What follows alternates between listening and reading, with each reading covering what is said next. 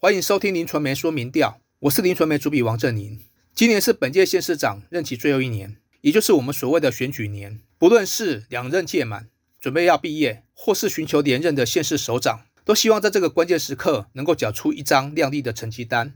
林传媒与皮尔森数据公司合作，率先启动大规模、多波段的网络民调，针对各县市首长施政满意度以及地方政治板块挪移进行调查。最新公布的是台北市首长满意度暨网络政治板块调查结果显示，台北市民对于柯文哲就任以来的施政表现表示满意与非常满意的只有三十五点六一趴，不满意。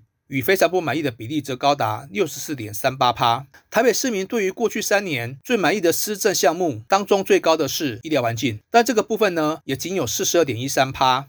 接下来则分别是防疫作为、治安。对于未来发展最担心的面向，前三名依序是交通、经济、就业这两个项目呢，都接近五成。至于防疫作为，也有三成六表示忧心。另一个值得观察的重点是，在这个长期以来被视为深蓝的城市，调查结果显示，支持民进党的比例达到二十一点六五趴。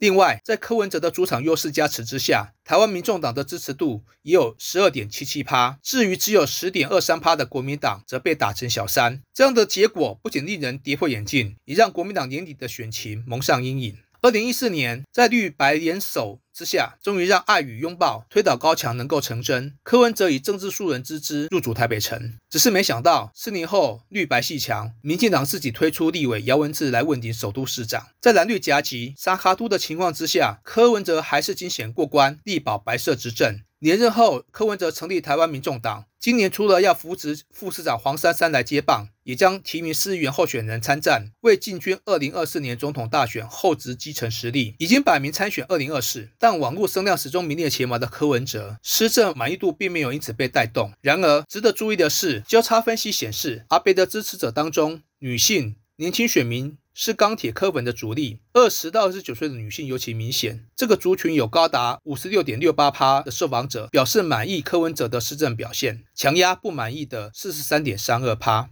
从蓝绿倾向的方面来分析，认同柯文哲施政表现的以蓝营的支持者为主，自认为接近泛蓝与非常接近泛蓝的满意度分别为六十一点六四趴以及四十八点五六趴。至于没有政党偏好的受访者，也有四十二点八六趴表示满意。如果以支持政党来分析，最挺柯文哲的是台湾民众党。和亲民党，分别有九十五点四二趴以及七十趴的受访者表示满意。国民党的支持者也有四十三点三九趴，因为频频与民进党政府唱反调，尤其在防疫政策上经常逆时钟。柯文哲在民进党的支持者心目中是负评破表，只有十点四趴表示满意，表示不满意的比例高达八十九点六趴。柯文哲曾说过：“做好今天的工作就是最好的准备，做不好选什么总统。”但从民调看来，除了把民众党护送到台北市第二大党之外，八年执政下来，结果市民的不满意度将近满意度。的一倍，这样的政绩对柯文哲进驻大位来说，恐怕称不上四道加分题。接下来再谈谈政党支持度。台北市向来被视为深蓝根据地，是绿营口中的天龙国，私下还戏称是国民党推出个西瓜都能当选的地方。但是二零一四年的市长选举。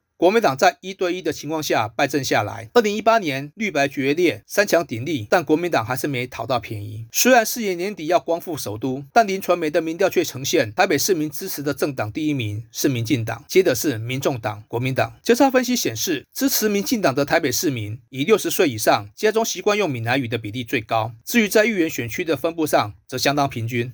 台湾民众党则是年纪越轻，支持度越高，在二十到二十九岁的年龄层当中，以二十趴的支持度打趴了民进党和国民党。国民党的支持度在二十到四十九的这三个年龄层当中，都惨败给民众党，就在五十岁以上的年龄层才扳回一城。如果议员的选区来观察。国民党在六个选区当中，只有在大本营，也就是第六选区大安文山，勉强以十二点三八趴，不到两个百分点的差距，小胜民众党，免于六个选区全盘皆末的命运。但是呢，让国民党催蛋的呢，还不止如此啊！尽管有四十九趴的受访者表示没有支持的政党，但调查也显示，在复选的情况之下，绝对不考虑投给他的政党有。五十点六四趴的台北市民把这个他投给了国民党，仅次于新党的五十九点一八趴。在政党支持度低迷、讨厌度攀升的情况之下，台北市还算是国民党的优势选区吗？如何争取年轻与中间选民的支持，恐怕是国民党和蒋万安要好好准备的课题。